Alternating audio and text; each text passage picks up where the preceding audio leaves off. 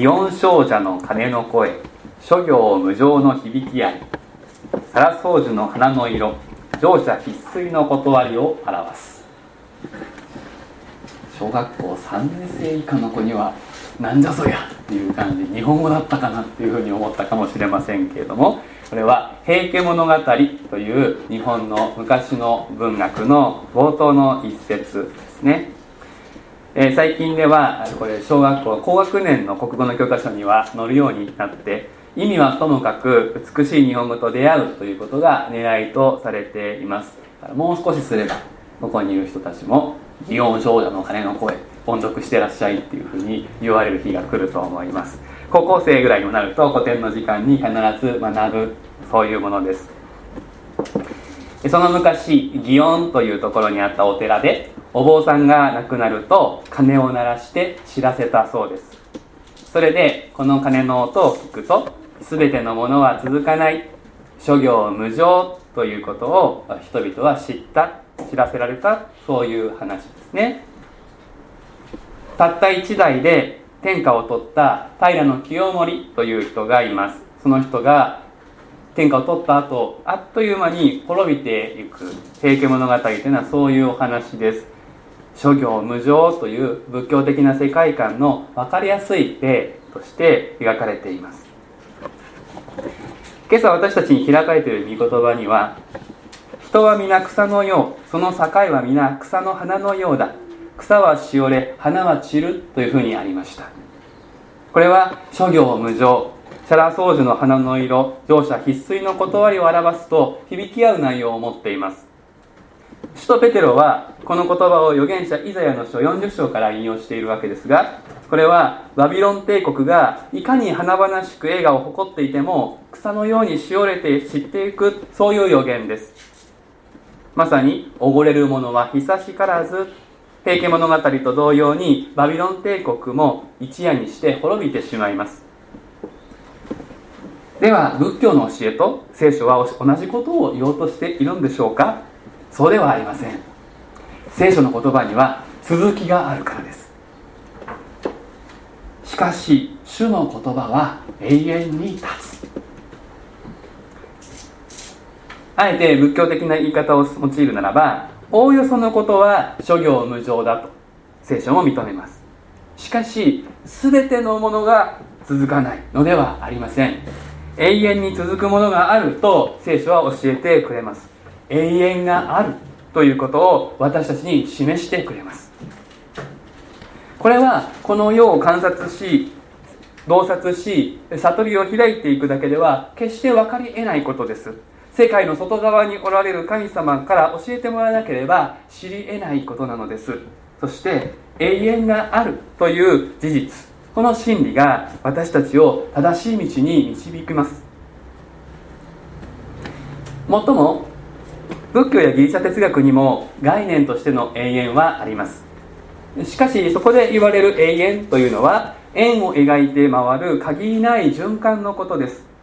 この世界を観察するとほとんどのものが循環しています。それで霊魂も循環するというふうに考えた。生まれ変わるとか輪廻という世界観です。しかし世界は循環だけではなくて一つの方向性を持って動いているのだと聖書は語ります。この世界はある一つの時において神様が始められ循環とは異なる永遠に向かって進んでいる。そしてそこにこそ一人一人を大切にするという愛命の価値の土台があります。君は愛されるため生まれた。先ほど私たちは歌いました。殺伐としたこの世の中でこの歌は多くの人の共感を呼びます。人は誰も自分が唯一無二の存在尊い存在として大切にされたいというふうに願っています。あなたの代わりはいくらでもいるんだと交換可能な社会の歯車のように扱われることは人を深く傷つけます。そうではなくて愛されるべきだと私たちは直感します。かしその土台はどこにあるでしょうか？永遠の存在なしに私たちは人を正しく愛することはできません。永遠の存在なしに私たちは自分の命さえ尊ぶことができない。人は草のよう乗車必須それは真理の半分です。そこからある種の高潔な生き方は生まれるかもしれませんけれどもどうせ死んでもまた別の命で生まれ変わると開き直ってしまえばだったら今が良ければいいと刹那的な愚かな生き方に人は迷い込んでしまう。あるいはどうせあの人はどうなったってまた別の命に。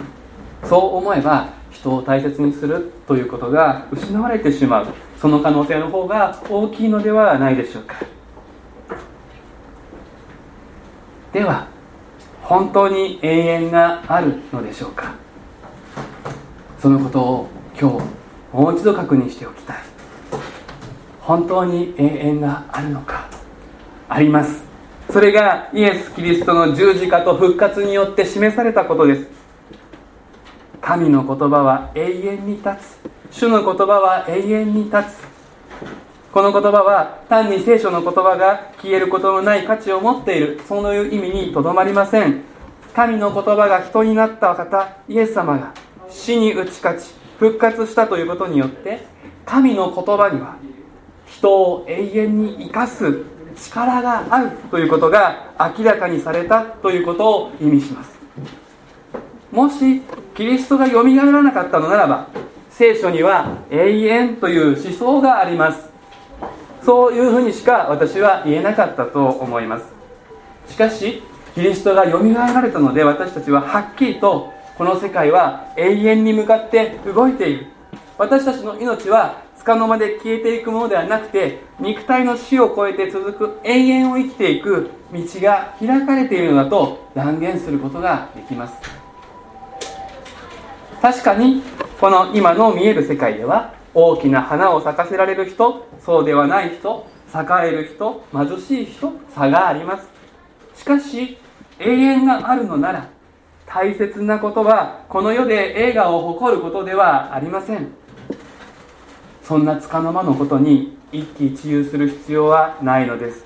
そこに人間の価値はないからです。自分の価値を証明しようと何かを達成する必要はありません。花が咲かせられない人間は生きる価値がないなんて思う必要はないのです。むしろこの永遠の神がおられるのにもかかわらずいないかのように生きていたということを認めて神様がイエス・キリストにおいて明らかにしてくださっている真理にただ信頼して従うということ。そうするならば神様はあなたを永遠に祝福されるべき存在として永遠に祝福されて生きるべき存在として認めてくださる。そこに私たちの価値の土台があります。神様が受け入れてくださったということが私たちの価値の土台ですこの事実に立つ時に私たちは永遠に意味のあること永遠に続く価値のあること本来人間が追求すべきこと愛を追い求めることができるようになるのです。もし永遠がなかったら愛し合うことは不毛かもしれません。しかし確かに永遠があるので愛だけが信仰と希望と愛だけが永遠に残るものとして私たちの魂の中で価値を持つようになる。そして愛を追求できるということは私たちの人間にとって本当に喜ぶべきことです。これを福音として福音と呼ばずして何と呼べばよいか。良い知らせと呼ばずして何と呼べばよいかと私は思うのです。使徒ペテロは福音を受け取った者たちが苦しみの中でもその福音にふさわしく歩むことを願ってこの手紙を書いています。さっき子供たちと一緒にイエス様の福音を聞いたら何をするようにと聖書が求めているか愛し合うことですね。そして愛し合うということは苦しい時がある。でもこの苦しみの中でも福音にふさわしく歩む。そのことをこの手紙は励まそうとしています。そしてここまでで聖なるものとなるという大目標が示されていました。聖書の言う聖とは神様と隣人に対して正義と調和した愛をバランスを持って実践していくことなのだというふうに学びました。言い換えれば愛によって全てが統合された状態これが性であるということができます。ですからペテロがあなた方は真理に従うことによって魂を清め偽りのない兄弟愛を抱くようになったのですから清い心で互いに熱く愛し合いなさい。そう進めるのは当然の流れです。教会で兄弟姉妹を愛する時神様と隣人に対する愛がバランスを持ってそこに実現する。んですというのは教会の兄弟姉妹は隣人であると同時にキリストの体の一部として神のものでもあるからです。教会とは誠に不思議なところです。私たちは目に見える人隣人として互いに愛し合うということを実践するのみならずその人を愛する時その人のがまるで神ご自身を愛しているかのように神様を受け取ってくださるということですね。こういうわけでこの教会生活というのはキリスト信仰者にとって欠かせないものです。私たち人間を本来のあるべき姿は神様を中心として互いに愛し合うところにある。それは教会だけでなくてあらゆるところに広がっていく必要がありますがでも教会から始まるんですね。ですから神様の前に一人自分が出て自分一人神様にお礼拝してそして兄弟姉妹とつながることをしないということでは信仰を全うすることはできない。そこに聖は実現しないわけです。さてキリスト信仰者は神様が聖書を通して教えてくださった真理神様の教えてくださる救いの道に従うことによってすでに魂が清められていると御言葉は語ります。この御言葉を少し細かく見ていきたいと思います。魂が清められている。全存在が清められている。ここでいう清い三髄に青と書く方の清いは聖なるものの聖と書く清いとは違います。ここでいう清めというのは神様に捧げられた受け入れられる状態になっているそういう意味を持っています。キリスト信仰者は自分のことをこんな私こんな自分と思うことがあったとしても魂は清められている。神様に受け入れられているそのことを知っています。そして神様はお互いのこともすでにこの人は神に受け入れられている人なのだ。そのように見るようにと招かれています。キリストが受け入れてくださったからです。その人の今の状態がどうあれその人は神の子供であり互いに兄弟姉妹である。これが愛し合う出発点です。偽りのない兄弟愛を抱くようになったという部分には2つの意味が込められています。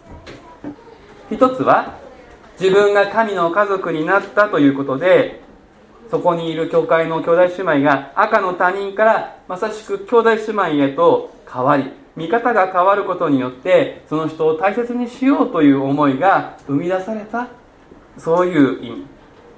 偽りない兄弟愛を抱くようになった。もう一つあります。この偽りのないと言われると心もとないという人もあるかもしれない。いや偽りのないって言い切れるかな。でもこの言葉は偽りのない兄弟愛を抱くようになるためにとも訳すこともできる言葉遣い。英語はそちらを取っているわけですけれども兄弟愛が見せかけではなくなっていく本物になっていくという目標の意味で書かれている。そのニュアンスも込められているわけです。どちらにしても私たちは互いに兄弟愛を実践していくことができる状態にすでになっている。その種をすでにもらっている。だから花は咲かせられる。それゆえに互いに熱く愛し合いなさい。と勧められているわけです。聖書が私たちに命令をする時には必ずその前に神様が私たちのためにすでにしてくださったことがありすでに何かが起こっている。すでに変化が始まっている。だから私たちはそれに従ってそれに促されて命令を実践できる。だからするのだというふうに教えられていくわけです。お互いに扱いし合うということに清い心でとついています。これは自分のためにとではなくて相手の利益そして神の栄光のために愛するようにいうことです。それが清い心です。自分の利益のために自分が得をするために誰かを愛するのは本当の愛ではありません。それは下心であって条件付きです。私たちはこの御言葉の前にもう一度自らの在り方を点検させられます。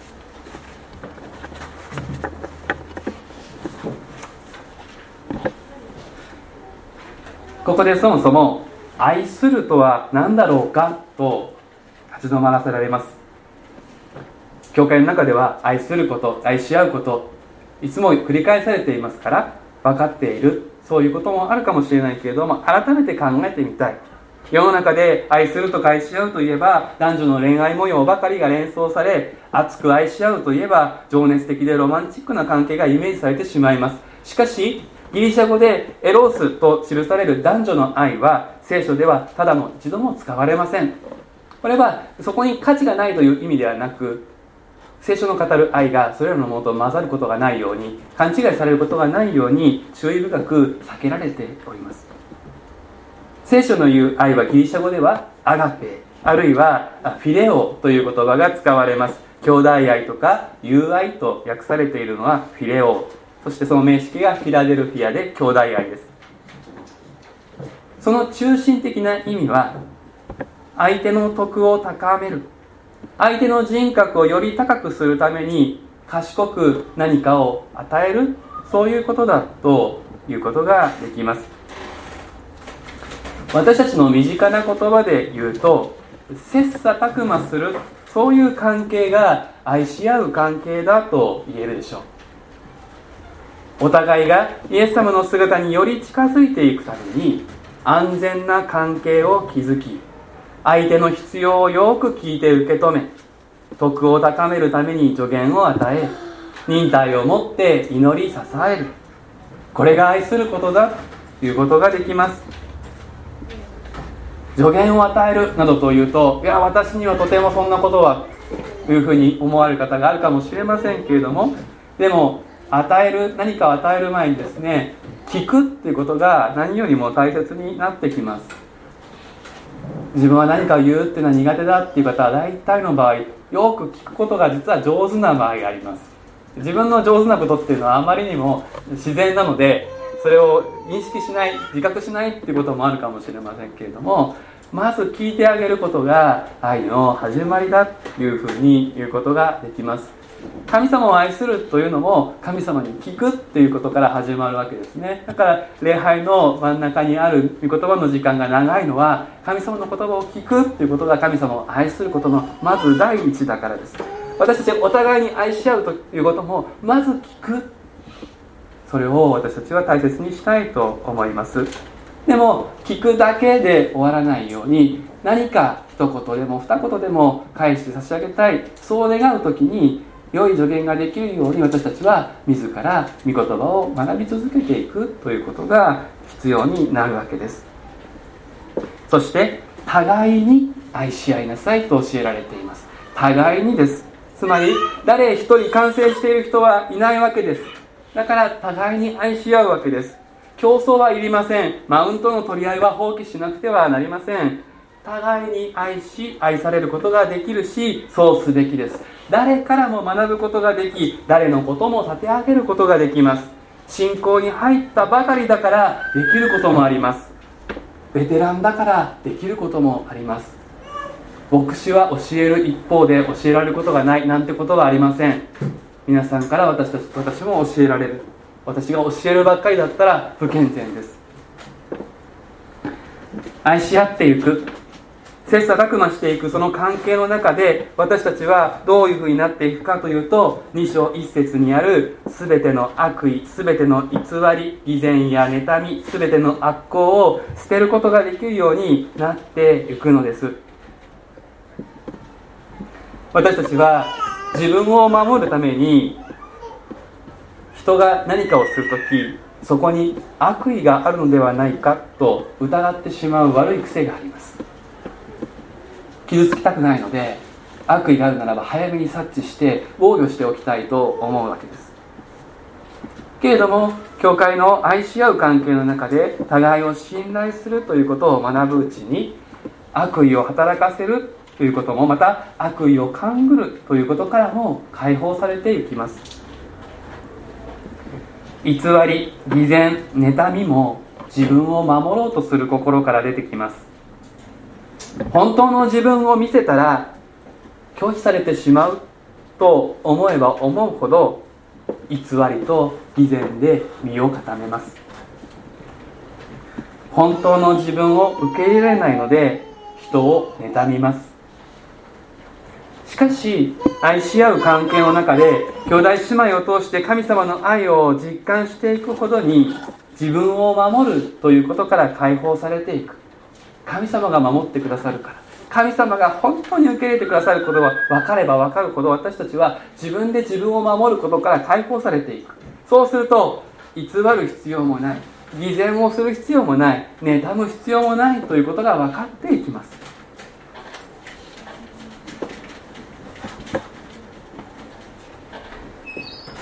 そして悪行悪口です。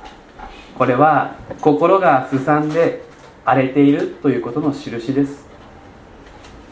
心が潤うところにある悪口は生まれません。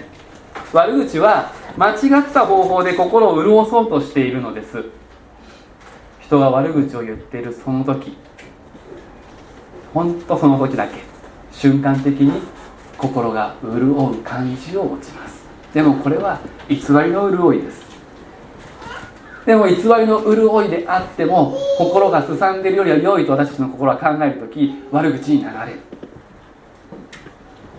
けれども正しい方法で心が潤うならば悪口を言う必要がなくなってくる。心がいつも潤っていれば何かがあってもそれを悪口にする必要がなくなります。